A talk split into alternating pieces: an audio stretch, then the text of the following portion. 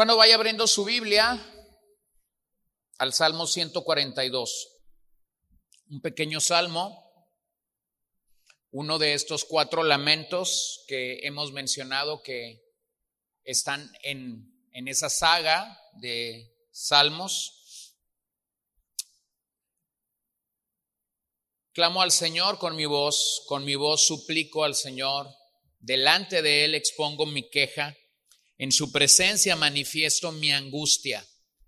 Cuando mi espíritu desmayaba dentro de mí, tú conociste mi senda.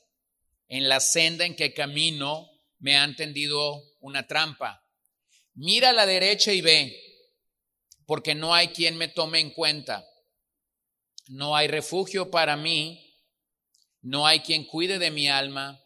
A ti he clamado, Señor. Dije, tú eres mi refugio, mi porción en la tierra de los vivientes. Atiende a mi clamor, porque soy muy abatido. Líbrame de los que me persiguen, porque son más fuertes que yo. Saca mi alma de la prisión para que yo dé gracias a tu nombre.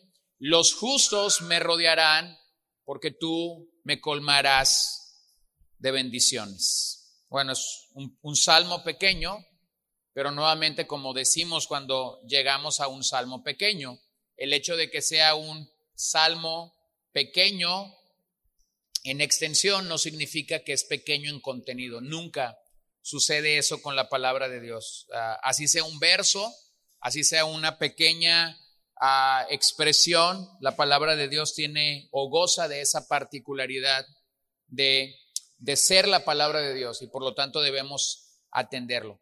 Bueno, entonces es el tercero de cuatro lamentos que están uh, iniciando para nosotros, el 140, el 141, el 142 y el 143. Y claramente cuando lees el Salmo, te encuentras con una persona que aparentemente ha llegado a agotar todos los recursos que tiene. Aparentemente es una persona que se encuentra sin salida, sin esperanza, sin alguna posibilidad de salir adelante. Y déjenme introduzco al Salmo con lo que Spurgeon dice en su comentario acerca de este salmo. Este masquil está descrito para nuestra instrucción.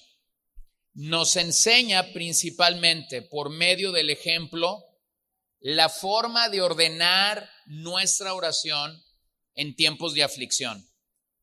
Una instrucción así es una de las partes más necesarias, prácticas y efectivas de nuestra educación espiritual. El que ha aprendido a orar ha recibido la instrucción más útil de las artes y de las ciencias. Los discípulos dijeron al hijo de David, Señor, enséñanos a orar. Y aquí David nos da una valiosa lección al enumerar sus propias experiencias en cuanto a la súplica hallándose bajo una nube. Bueno, cuando has leído el Salmo, y has escuchado a Spurgeon lo que opina acerca de estos siete versos, te das cuenta que aquí, de acuerdo al comentario, hay una instrucción acerca de cómo orar. Pero antes de pensar en, cómo esa instrucción es válida para nosotros el día de hoy, creo que es importante recordar uh, que David tuvo momentos de mucha aflicción, momentos de muchas pruebas, de muchas luchas, sin embargo, cuando lees el pasaje, logras entender que pareciera ser que hay un momento en la vida de David que aunque no estuvo allí toda la vida, sí el recuerdo lo acompañó a lo largo de su vida.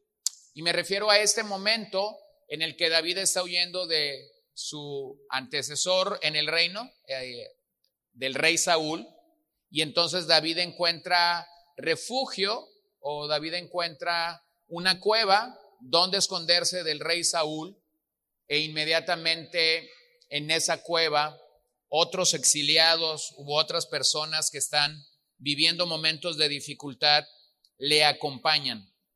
Y cuando entonces David está escribiendo este salmo o está pensando en este salmo, todo indica que la memoria de lo que pasó en Adulam viene a él. Y entonces lo vamos a decir de esta manera. Pareciera ser que cada vez que David está en un momento difícil, viene a su mente el recuerdo de Adulam.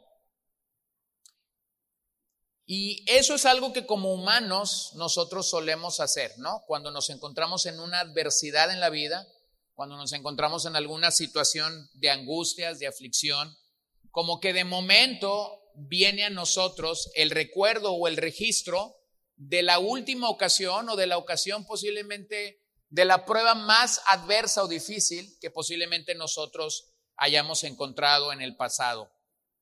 Así que el punto de este salmo es que aunque podamos ser reducidos a una prisión donde no gocemos de ningún abogado que nos pueda ayudar, cuando nosotros nos encontramos enfermos y no hay ningún médico que te puede ayudar, cuando nosotros nos encontramos pasando por un valle difícil y no hay ningún familiar que te puede ayudar, entonces tenemos que gozar de una esperanza y de una seguridad en la persona de Dios.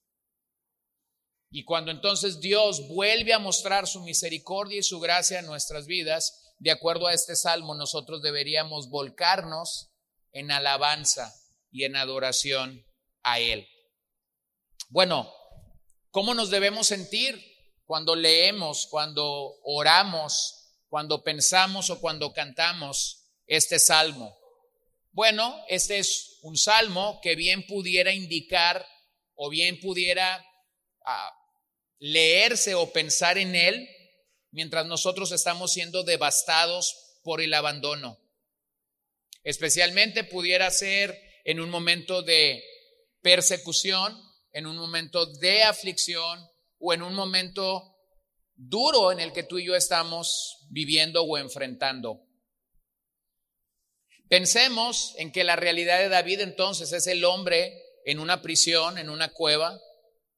No sabemos cuánto tiempo pasó allí, cuánto tiempo vivió allí, pero lo que sí sabemos es que regularmente cuando nuestro corazón no está en la mejor condición y estamos siendo probados o estamos siendo o estamos pasando por momentos adversos, incluso a veces los esposos podemos pensar que nuestras esposas nos han abandonado y no me refiero literalmente a un abandono o a una separación física.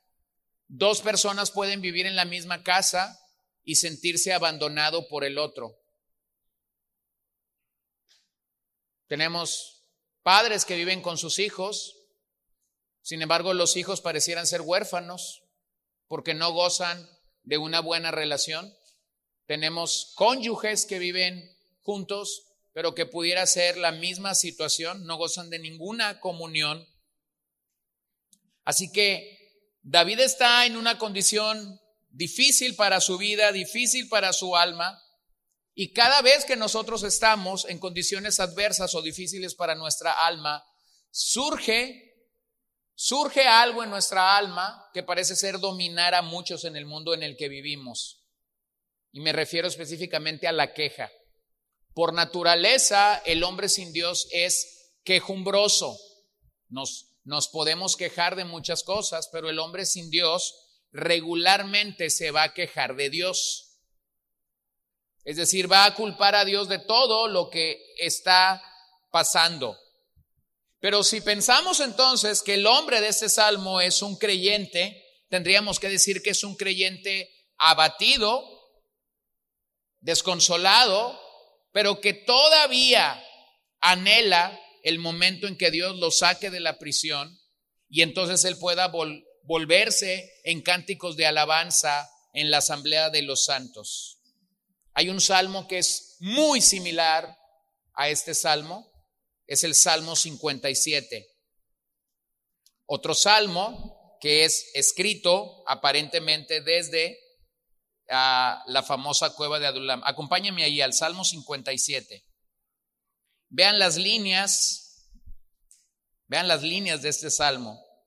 Ten piedad de mí, oh Dios, ten piedad de mí, porque en ti se refugia mi alma. En la sombra de tus alas me ampararé hasta que la destrucción pase clamaré al Dios altísimo, al Dios que todo lo hace para mí. Él enviará desde los cielos y me salvará. Él reprocha al que me pisotea. Dios enviará su misericordia y su verdad. Mi alma está entre leones. Tengo que acostarme entre los que vomitan fuego, entre los hijos de los hombres cuyos dientes son lanzas y saetas y cuya lengua es espada afilada.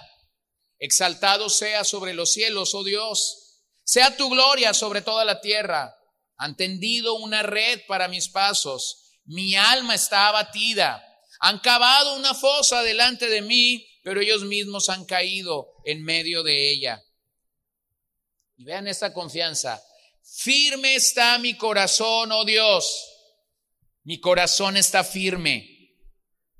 Cantaré y entonaré salmos. Despierta, gloria mía. Despierten arpa y lira. A la aurora despertaré. Te alabaré entre los pueblos, Señor. Te cantaré alabanzas entre las naciones. Porque grande hasta los cielos es tu misericordia y hasta el firmamento tu verdad. Exaltado seas sobre los cielos, oh Dios, sobre toda la tierra sea tu gloria. Vean nuevamente la condición del salmista en este pasaje. Una condición que muestra ese momento adverso, ese momento difícil. Su alma está abatida, pero nuevamente hay una esperanza en el Dios en el que él ha confiado. Por cierto, la palabra abatida, que regularmente nosotros entendemos como aflicción, como dificultad, como una palabra que tiene que ver con un pesar profundo en, nuestros, en nuestro corazón. Aunque en nuestro idioma lo entendemos así, realmente es una, es una palabra muy pastoral. Y viene precisamente de la imagen de el pastor y el rebaño en el Antiguo Testamento. Recordemos que el pastoreo de ovejas en el Antiguo Testamento era una de las ah, de los trabajos comunes de la nación de Israel. Y una oveja era abatida o se, o se, o se refería a que la oveja estaba abatida cuando caía en el piso y básicamente su lomo estaba en, el, en la tierra, en el, en, el pasto, es decir, sus patas estaban hacia arriba y no había para ella esperanza alguna, al menos que el pastor fuese a donde estaba la oveja abatida y entonces con sus manos y con su fuerza la volteara para entonces volver a estar sobre sus patas. Entonces, cuando los salmos principalmente y los escritos por David están hablando del abatimiento de nuestra alma, están hablando precisamente de esta imagen o de esta metáfora tomada del rebaño. La oveja necesitaba al pastor que la volteara para que entonces pudiera tener la, la perspectiva adecuada. Y, si lo piensas, tiene una, un sentido muy lógico, ¿no? Tiene un sentido muy claro de entender. No es lo mismo mirar como estamos acostumbrados a mirar a que si estuviéramos al revés, ¿no? No es lo mismo. Toma a un niño, voltealo como regularmente lo, podemos voltear de repente que estás jugando y que lo tomas. Posiblemente se va a reír los primeros 10 o 20 segundos, pero después su cerebro va a comenzar a marearse, se va a empezar a sentir mal y va a querer que lo pongas en la posición correcta o adecuada. Bueno, eso sigue pasando con nosotros como ovejas. Cuando pensamos que estamos viviendo o que estamos experimentando abatimiento en nuestra alma, necesitamos realmente que alguien tenga esa función de venir y voltearnos y decir, bueno, puedo entender lo que está pasando ahora tu alma, pero esa es la posición adecuada para ti, para mí, para seguir caminando en el Señor. Bueno, David está pensando en eso entonces. Así que regresemos al Salmo 142, donde empezamos, y permítame ir verso a verso en lo que está sucediendo aquí. Clamo al Señor con mi voz, dice el salmista. Con mi voz suplico al Señor. Delante de Él expongo mi queja, en su presencia manifiesto mi angustia. Vean cómo en la primera frase, solamente en la primera frase, el Salmo contiene cuatro declaraciones que más o menos dicen lo mismo. Son expresiones que más o menos están diciendo lo mismo. E, e, esta repetición se suma a la naturaleza un tanto lastimera del, del salmista o al grito de desesperación. Pero usted vea eso en las primeras cuatro líneas. Clamo, suplico, expongo mi queja, manifiesto mi angustia.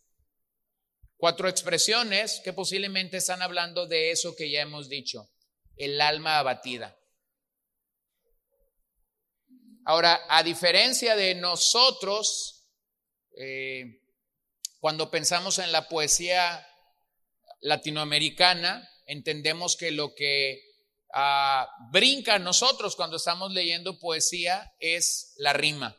Lo que distingue nuestra poesía es la rima.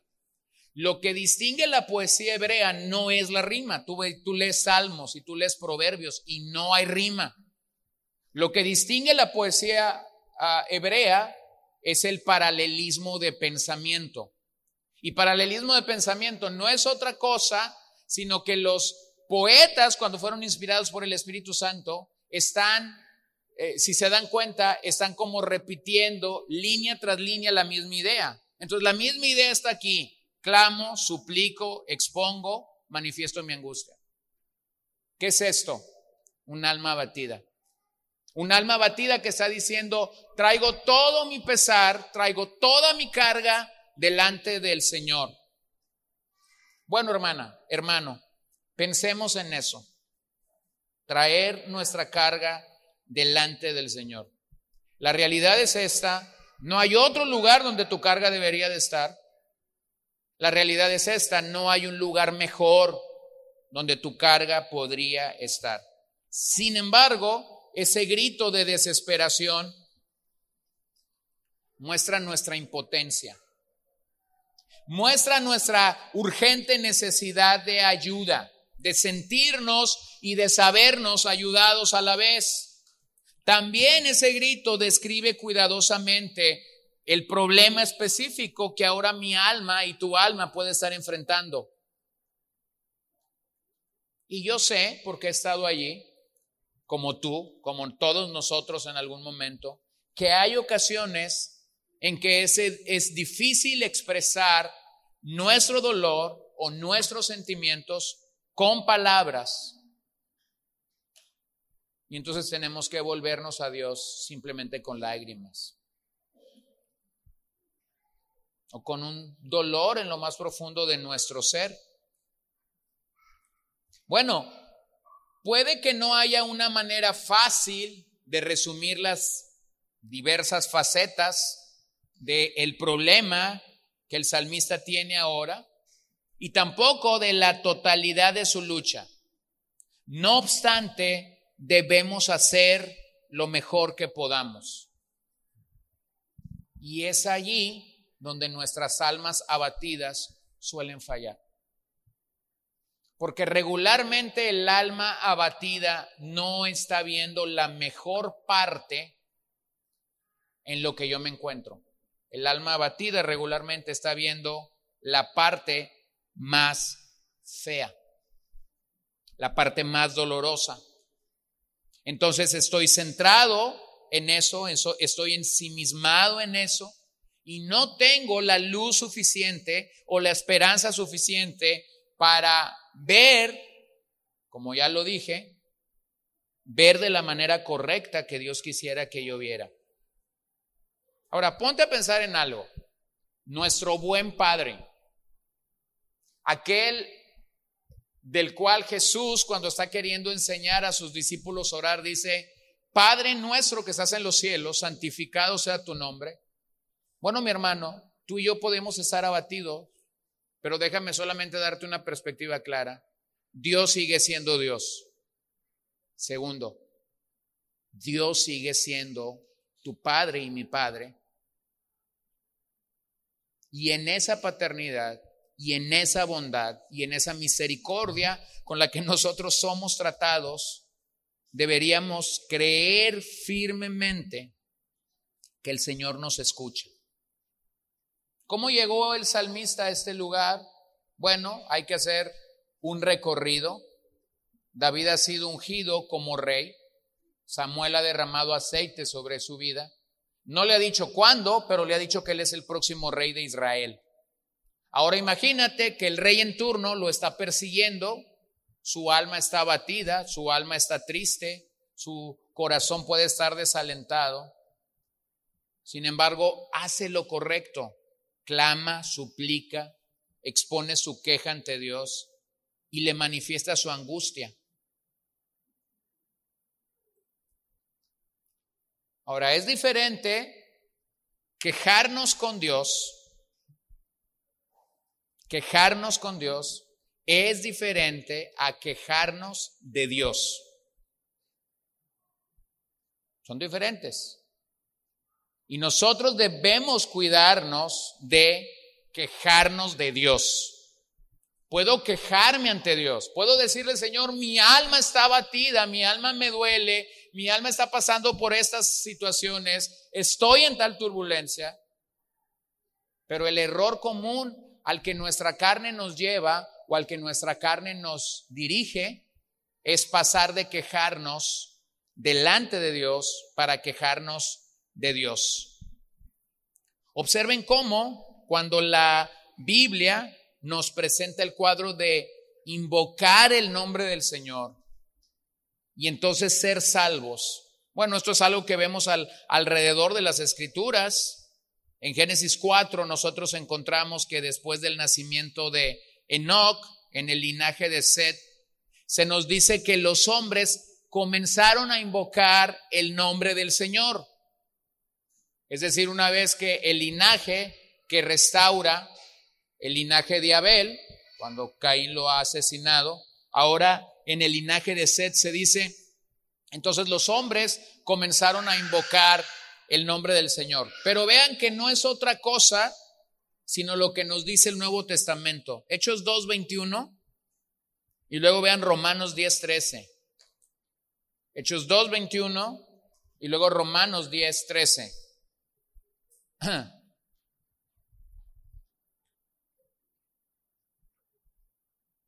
Y sucederá que todo aquel, ¿qué?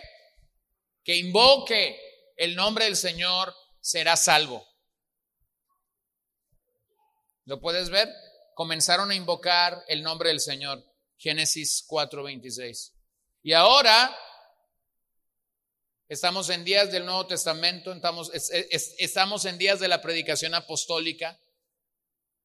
Y entonces la Biblia dice, y sucederá que todo aquel que invoque el nombre del Señor será salvo.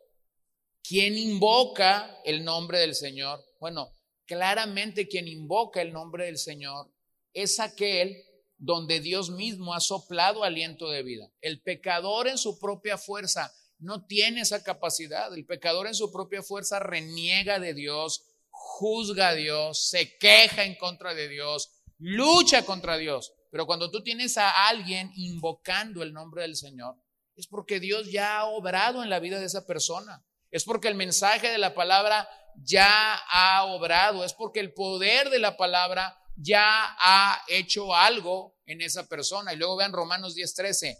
Todo aquel, dice Pablo, que invoque el nombre del Señor será salvo. Entonces observen algo no es diferente lo que está diciendo el Antiguo Testamento a lo que está diciendo el Nuevo Testamento. Aquellos que claman a Dios y derraman sus necesidades delante del, Señor, específicamente las que tienen que ver con salvación, es que entonces pueden encontrarse con Dios en esa dimensión, en esa dimensión, en ese nivel. Vean verso 3, cuando mi espíritu desmayaba, dentro de mí. Tú conociste mi senda. En la senda en que camino me han tendido una trampa. Mira a la derecha y ve, porque no hay quien me tome en cuenta. No hay refugio para mí. No hay quien cuide de mi alma. Qué increíble expresión la del salmista en el verso 4 no hay refugio para mí, no hay quien cuide de mi alma. Bueno, nuevamente el abatimiento te lleva a esa idea. No hay quien cuide de mí. Todos se olvidaron de mí. Bueno, permítanme llegar a estos versos. Esta segunda parte del Salmo describe la situación que el salmista está enfrentando. Una situación que no nos es desconocida del todo, porque sabemos que el salmista estuvo allí en Adulam. Está abrumado, está perplejo, está algo paralizado.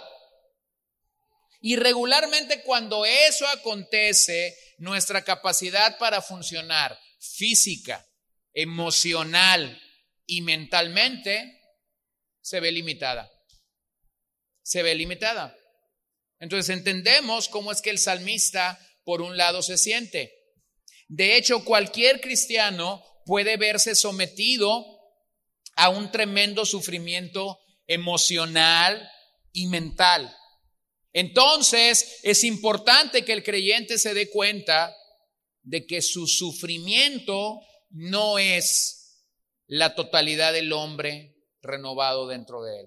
En otras palabras, el hecho de que ahora mismo tú estás sufriendo el hecho de que ahora mismo yo pueda estar pasando por cualquier adversidad o por cualquier situación contraria a lo que yo quisiera que ahora mismo pase, no significa, número uno, que yo me voy a quedar ahí toda la vida.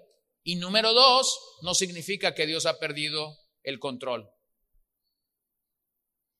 Escuchen a John Newton, el autor de Sublime Gracia. Toda tribulación empezó en la hora que Dios consideró oportuna. No podía venir antes y Él ha marcado el grado de la misma. Hasta el grosor de un cabello, su duración minuto a minuto. Él sabe además en qué forma está afectado tu espíritu. Él sabe la provisión de gracia y fuerza que Él considera necesaria y la proporciona a su corazón. Así que aun cuando las cosas parecen más oscuras, puedes decir, aunque me disciplines, tu disciplina no me matará. Por tanto, espera en Dios, porque aún tienes tiempo para alabarle. Vean algo. Al igual que el salmista, Newton tiene una claridad en todo esto. En el centro de nuestro dolor, en el centro de nuestra fe, en el centro de nuestra mente, en el centro de nuestra angustia, debe haber una claridad. Hay esperanza en Dios. Hay esperanza en Dios. El Evangelio es tan esperanzador. Cristo es tan esperanzador. La palabra es tan esperanzadora. Hermano, podemos sentirnos en adversidad, podemos sentirnos consumidos por lo que está pasando en nuestras vidas, pero lo que no nos podemos permitir es que nuestra mente pierda toda esta evidencia que tenemos en las escrituras. En el centro de la palabra hay una esperanza en Dios. Hay una seguridad de que podemos estar en tiempo de espera y a la vez confiamos que Dios hará lo que Él cree necesario para nuestras vidas. Así que en la fe, tanto en la fe del salmista como en nuestra propia fe, podemos experimentar la esperanza del Evangelio. Vean cómo, a pesar de que David está en momentos difíciles, David está contento de saber que Dios ha ordenado su camino paso a paso, o cada paso en nuestro camino es ordenado por Dios. Sin embargo, la lectura del Salmo nos permite reconocer dos problemas, dos problemas que David está enfrentando.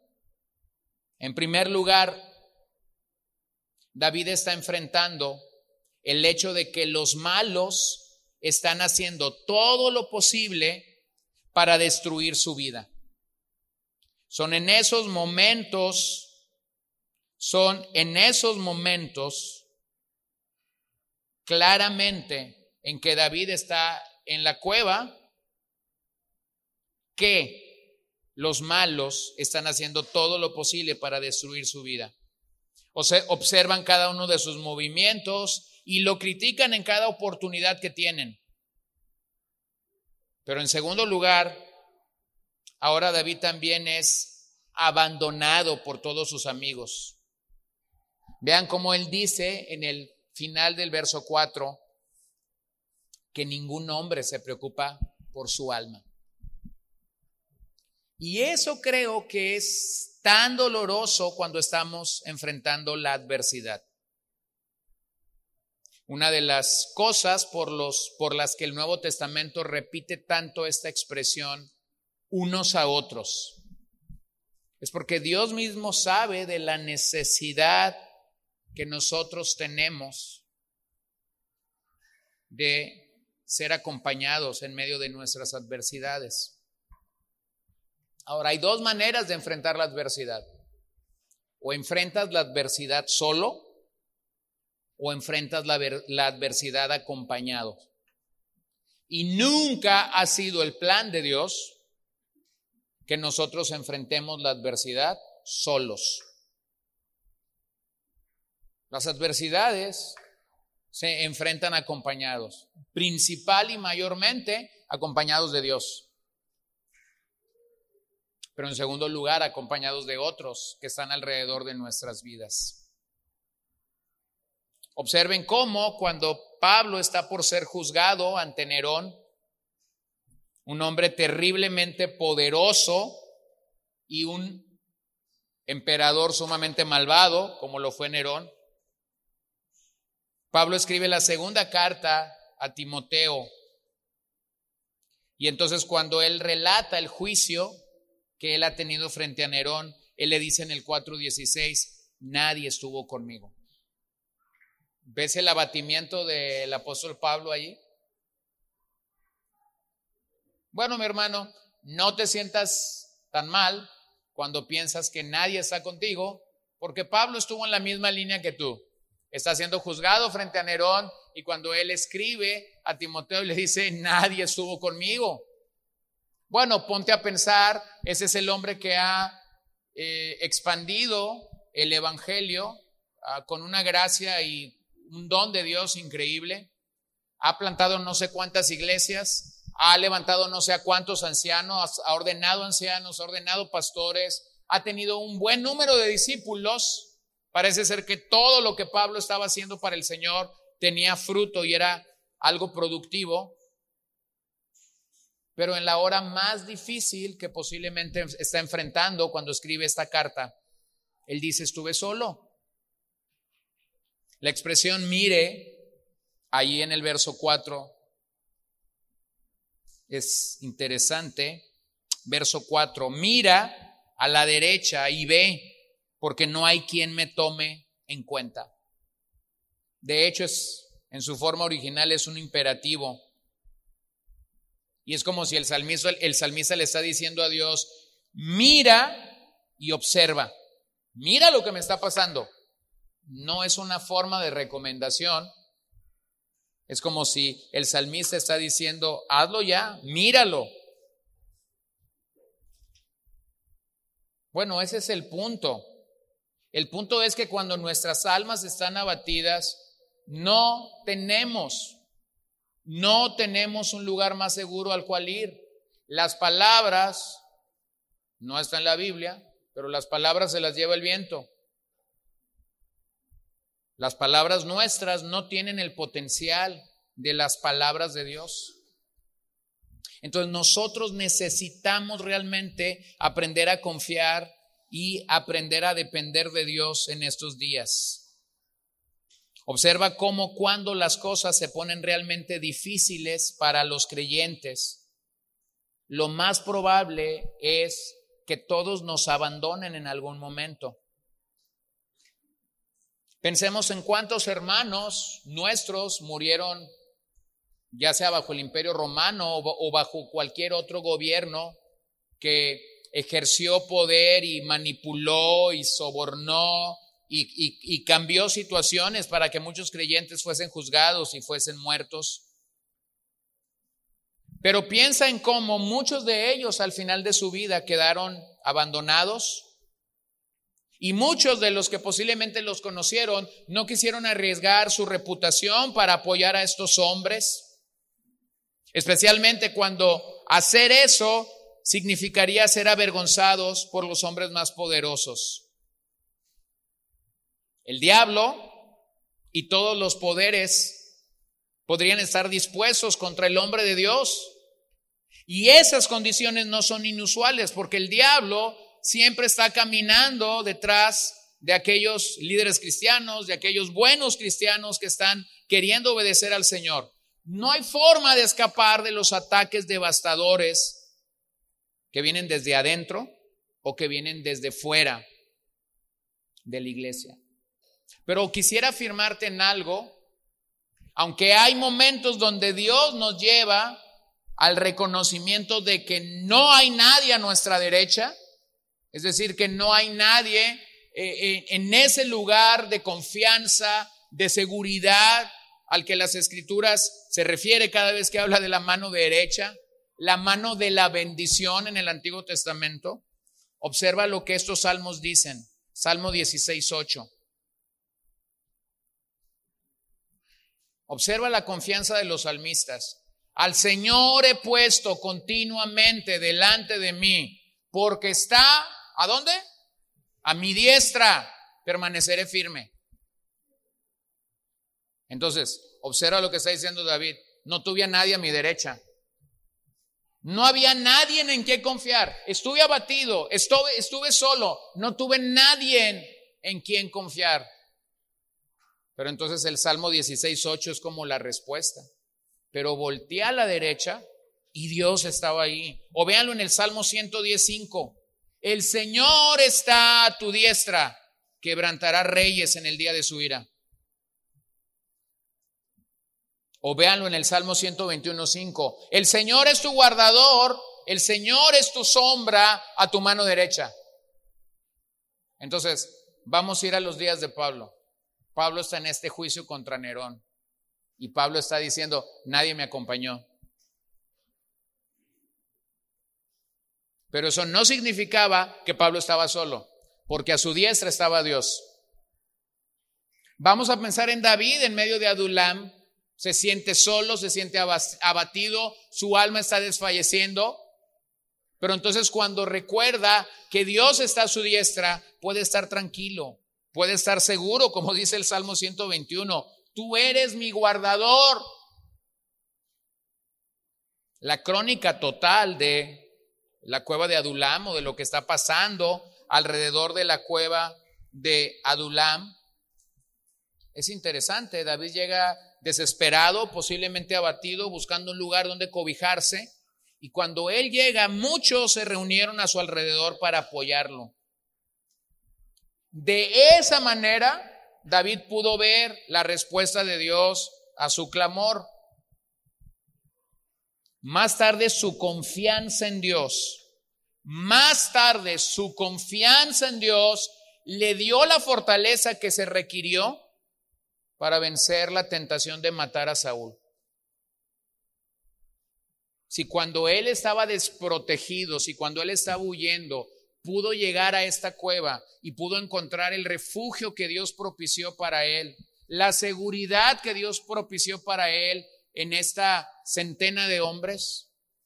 Entonces ahora es en estos dos momentos en el que tiene a Saúl, lo tiene muy cerca de él, tiene la posibilidad de acabar con Saúl, pero entonces él tiene la fortaleza suficiente para no hacer algo que solamente a Dios le correspondía hacer. Para no ejercer o para no ser el juez que aparentemente en su carne Saúl necesitaba. Entonces, ¿qué podemos aprender de ello? Que en circunstancias tan horribles al hombre y a la mujer piadosa solo le queda una cosa para hacer. Una sola cosa. No tenemos apoyo en la tierra, que pueda sostenernos. Pero nuestra única esperanza se encuentra en Dios. Todos vamos a fallar. Todos te van a fallar en el momento cuando tu alma está desesperada. Pero entonces haz lo que este salmo dice, voltea tu diestra y encontrarás que a tu diestra todavía está Dios, quien gobierna el mundo, quien gobierna el universo y quien gobierna tu vida. Confía en ese Dios entonces. Verso 5. A ti he clamado, Señor. Dije, tú eres mi refugio, mi porción en la tierra de los vivientes. Atiende a mi clamor porque estoy muy abatido. Líbrame de los que me persiguen porque son más fuertes que yo. Saca mi alma de la prisión para que yo dé gracias a tu nombre. Los justos me rodearán porque tú me colmarás de bendiciones. Cuando estaba leyendo este salmo por la mañana, recordé la llamada de un pastor hace ya unos años atrás. Estaba fuera de la ciudad y en el lugar donde estaba y por la situación que estaba enfrentando, eh, pues estaba enfrentando una situación adversa, difícil, una traición muy severa. Y recuerdo la expresión que él usó cuando me habló de esto y me dijo, me siento en un pozo. Y pareciera ser que el pozo es más profundo cada minuto. Y cuando él comunicó esa idea, entonces yo pude entender que su alma estaba abatida. Pero hermanos, pasa una situación, nosotros podemos entender que el alma de otro hermano o de otro creyente está abatida y de momento no tenemos las palabras más adecuadas para esa persona. Entonces yo hice un silencio, mi cerebro estaba funcionando lo más rápido posible para cuidar lo que le iba a decir. Y entonces él terminó la frase. Él dijo, me siento en un pozo tan profundo y cada segundo minuto es más profundo. Yo me quedo callado y entonces él dice, pero sé que Dios me va a sacar de aquí. Bueno, ya no tenía nada que decirle. Esa era la realidad. Y esa es la realidad cada vez que somos abatidos. El hoyo o el pozo puede ser tan profundo y si yo me dejo hundir, el hoyo va a seguir siendo más profundo, pero esa es la seguridad. Sé que Dios está conmigo. Vuelvo a decir esto, el salmo es breve, pero parece tan poderoso y a la vez un salmo tan conmovedor. Si tuviéramos que simbolizar el salmo, si tuviéramos que platicar el salmo a un niño o ponerlo en una pintura o ponerlo en animación, Pienso que la manera más gráfica en la que pudiéramos entender el mensaje del Salmo es un hombre con sus manos alzadas, simplemente exclamando a Dios, ten misericordia de mí.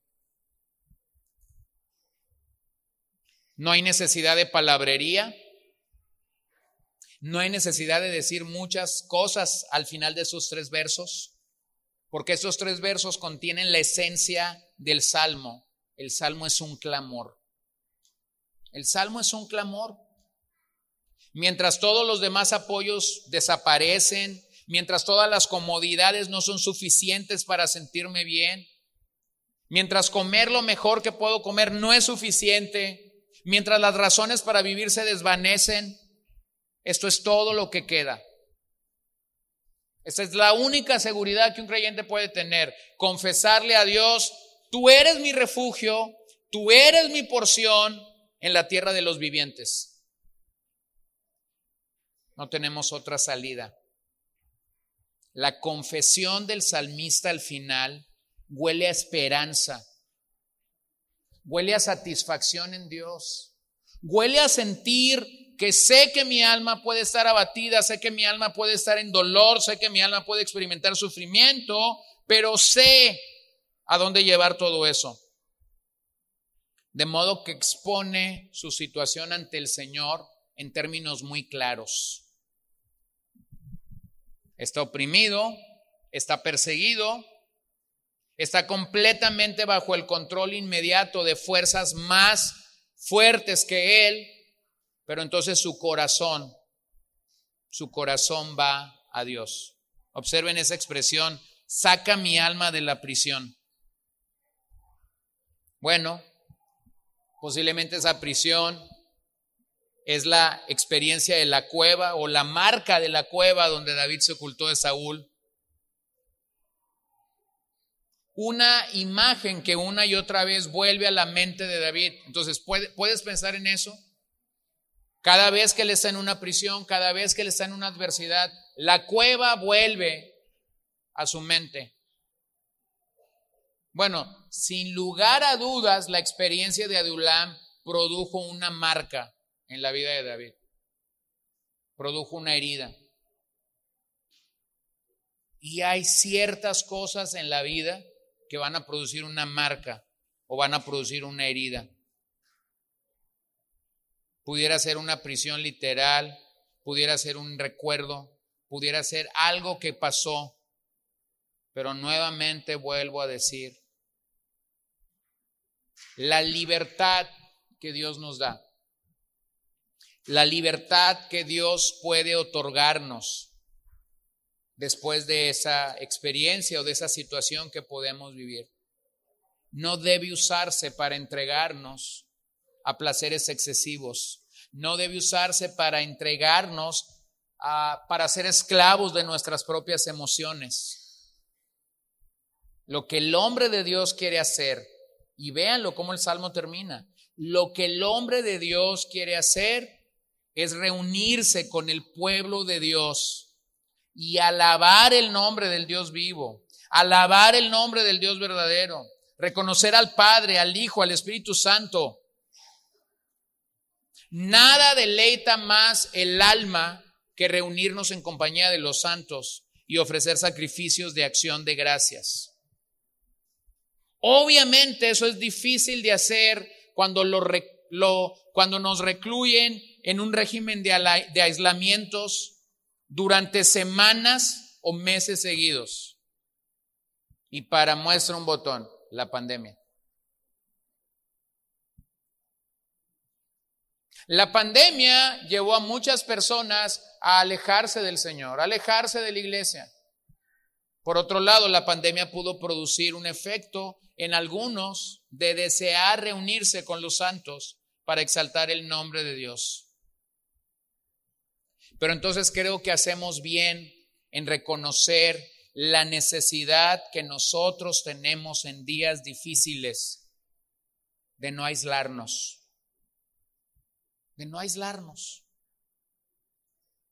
El aislamiento no te va a llevar a una mejor condición de tu alma, el aislamiento te va a llevar a vías, a avenidas que no son recomendables para nosotros. El salmo termina con cierta confianza. Véanlo, en que Dios será generosa, en que Dios será generoso con el alma perseguida. Un día el alma abandonada se encontrará nuevamente rodeada por el pueblo de Dios. Lo recibirán, lo reconocerán, reconocerán la gracia de Dios en su vida, reconocerán cómo es que Dios lo ha traído de regreso a su asamblea y entonces otros podrán dar una cálida gratitud y alabanza al Señor por lo que Él está haciendo en su vida. Vean Salmo 116, 7. Vuelve alma mía a tu reposo, porque el Señor te ha colmado de bienes. Bueno, este salmo es como el Salmo 103 que inicia diciendo, bendice alma mía Jehová, no olvides ninguno de sus beneficios. Acuérdate de dónde te sacó el Señor. Vuelve alma mía a tu reposo porque el Señor te ha colmado de bienes. ¿Dónde está tu alma? Ahora mismo, ¿dónde está tu alma? ¿Tu alma divaga o tu alma realmente está de vuelta al Señor? Salmo 119, 17. Favorece a tu siervo. para que viva y guarde tu palabra. Favorécelo, Señor. ¿Para qué? ¿Para que haga lo que quiera? No, para que viva y guarde tu palabra. Estas son las palabras claras que el salmista está diciendo aquí. Verso 7. Saca mi alma de la prisión para que yo dé gracias a tu nombre. Los justos me rodearán porque tú me colmarás de bendiciones. Entonces, mi hermano, ¿cómo está tu alma? ¿Dónde se encuentra tu alma? Abatida, derribada, angustiada, presionada, o en gozo, o confiando en el Señor, o esperando que el Señor hará algo en tu vida y en mi vida, o esperando que el Señor me restaurará pues de esa condición en la que me encuentro. Bueno, yo acabo de terminar un ejercicio que mm, nos tomó meses, por lo menos ocho meses de este año.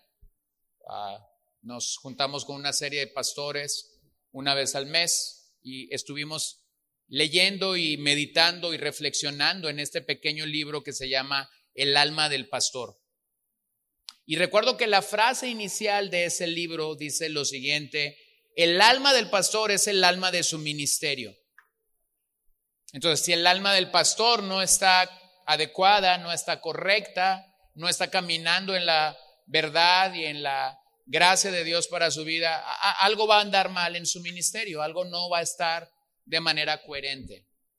Entonces, el lunes pasado estábamos terminando esta reflexión, estábamos terminando este, este ensayo que hicimos y, y fue muy impresionante. Le pedí a cada pastor que hiciera un pequeño resumen, no del libro, pero que abriera su corazón para entonces poder decir, cómo lo que había leído le, le, había ministrado, le había bendecido o le había hecho pensar en, en cosas que posiblemente no había pensado.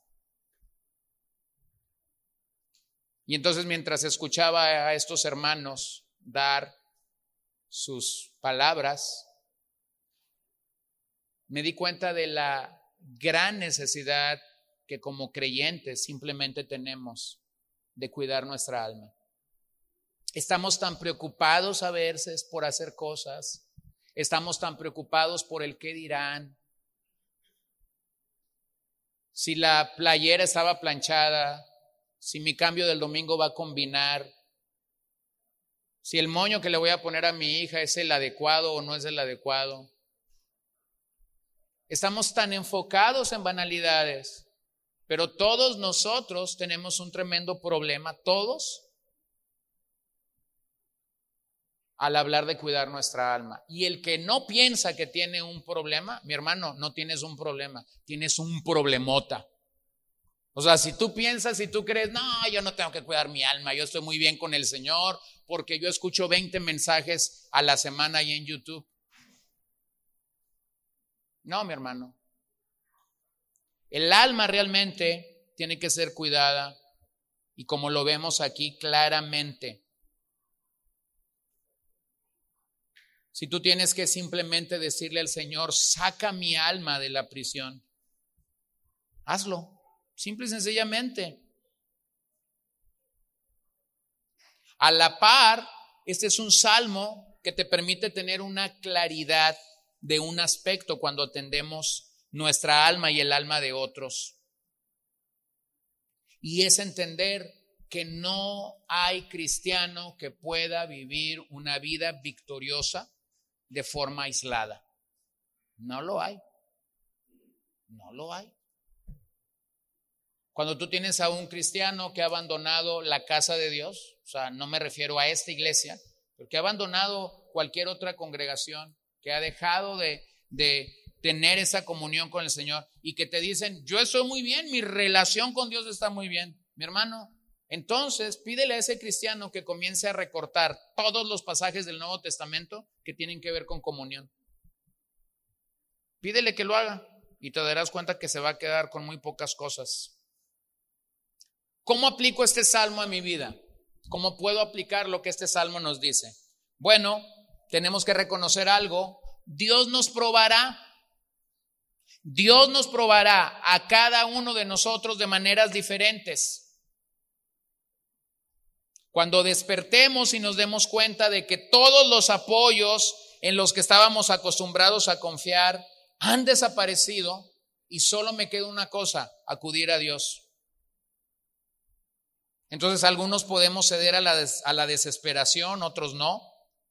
Pero en esos momentos cuando acudimos a Dios con total confianza y oramos y clamamos y hacemos todo tipo de ruego delante del Señor, es que nuestro corazón comienza a regresar a donde nunca debimos desviarnos. Ni por un momento creas que Dios no conoce tu caminar.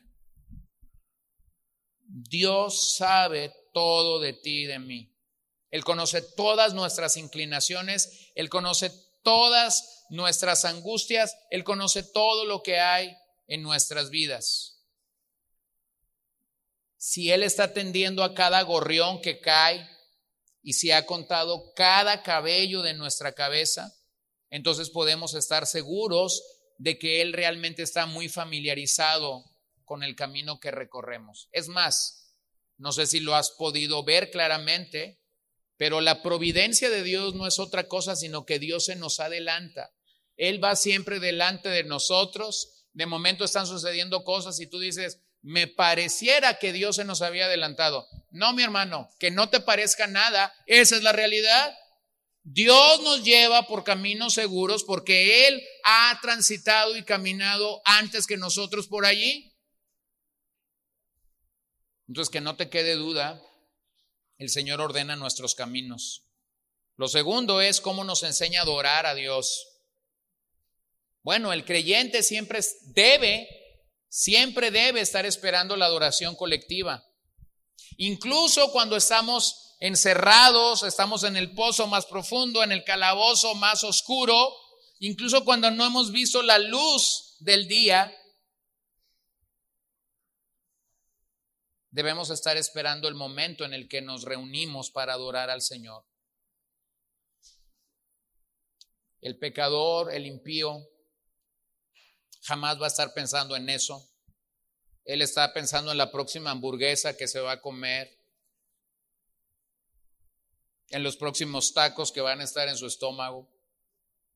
Pero los creyentes esperan con ansias la comunión y la adoración pública del cuerpo de Cristo. Entonces, cuando tú tienes a alguien que no anhela la comunión del cuerpo de Cristo, eso dista mucho a lo que la Biblia dice de un cristiano. Cuando tú tienes a alguien que simplemente ha abandonado o ha alejado o se ha alejado de la casa del Señor por mil razones, lo más posible es que tú tienes a alguien que no ha nacido de nuevo.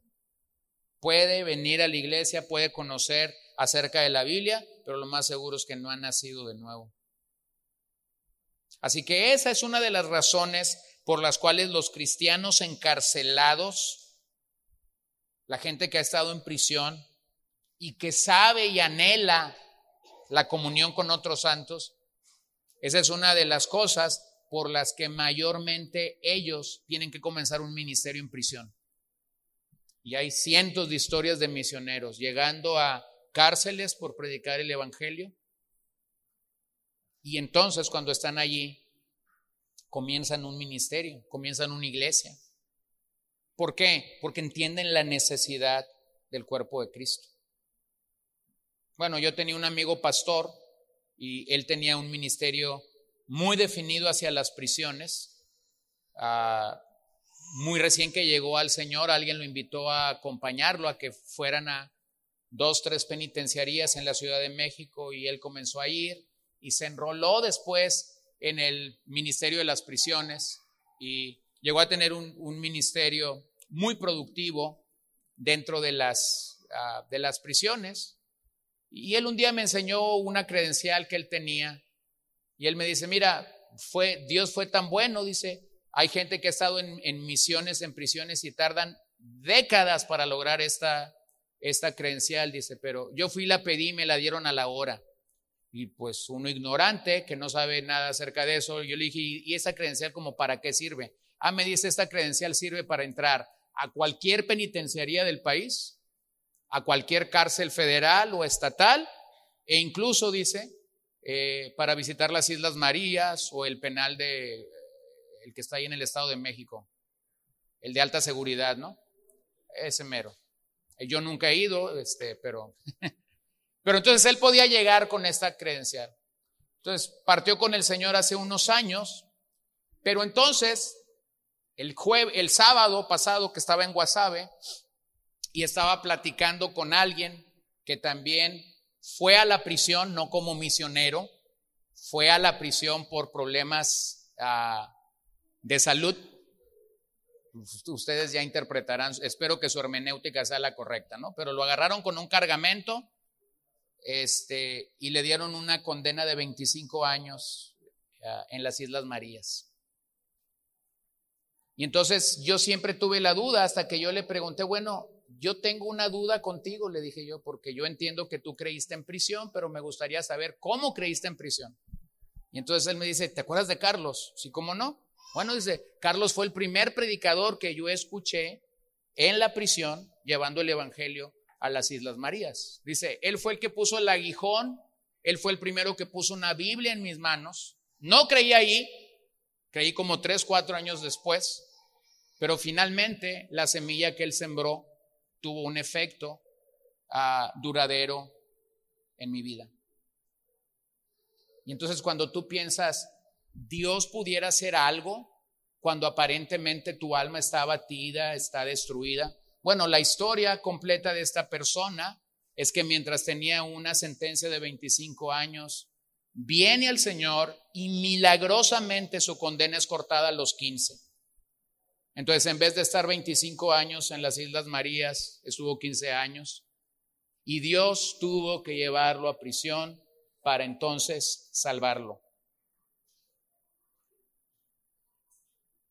Mi hermano, Dios puede hacer con nosotros lo que Él quiera, llevarnos a donde Él quiera, pasarnos por donde Él quiera, tratarnos como Él quiera hacerlo mover lo que Él tenga que mover, hacer lo que Él tenga que hacer, para entonces decir, tu alma me interesa. Y me interesa tanto que necesito pulir lo que yo quiera pulir en tu vida.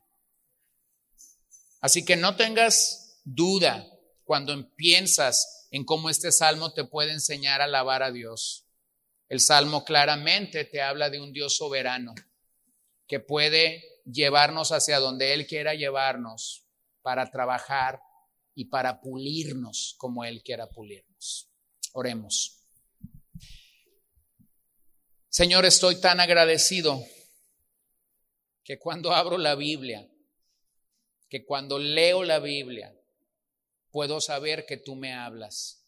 Puedo saber que tu Espíritu Santo está santificándome, y aunque a veces hay ciertos pasajes que me incomodan y hay ciertos pasajes que pueden llevarme a una condición de, decir, yo no quiero eso, yo no quiero ser tratado así, yo no quiero pasar por aquí.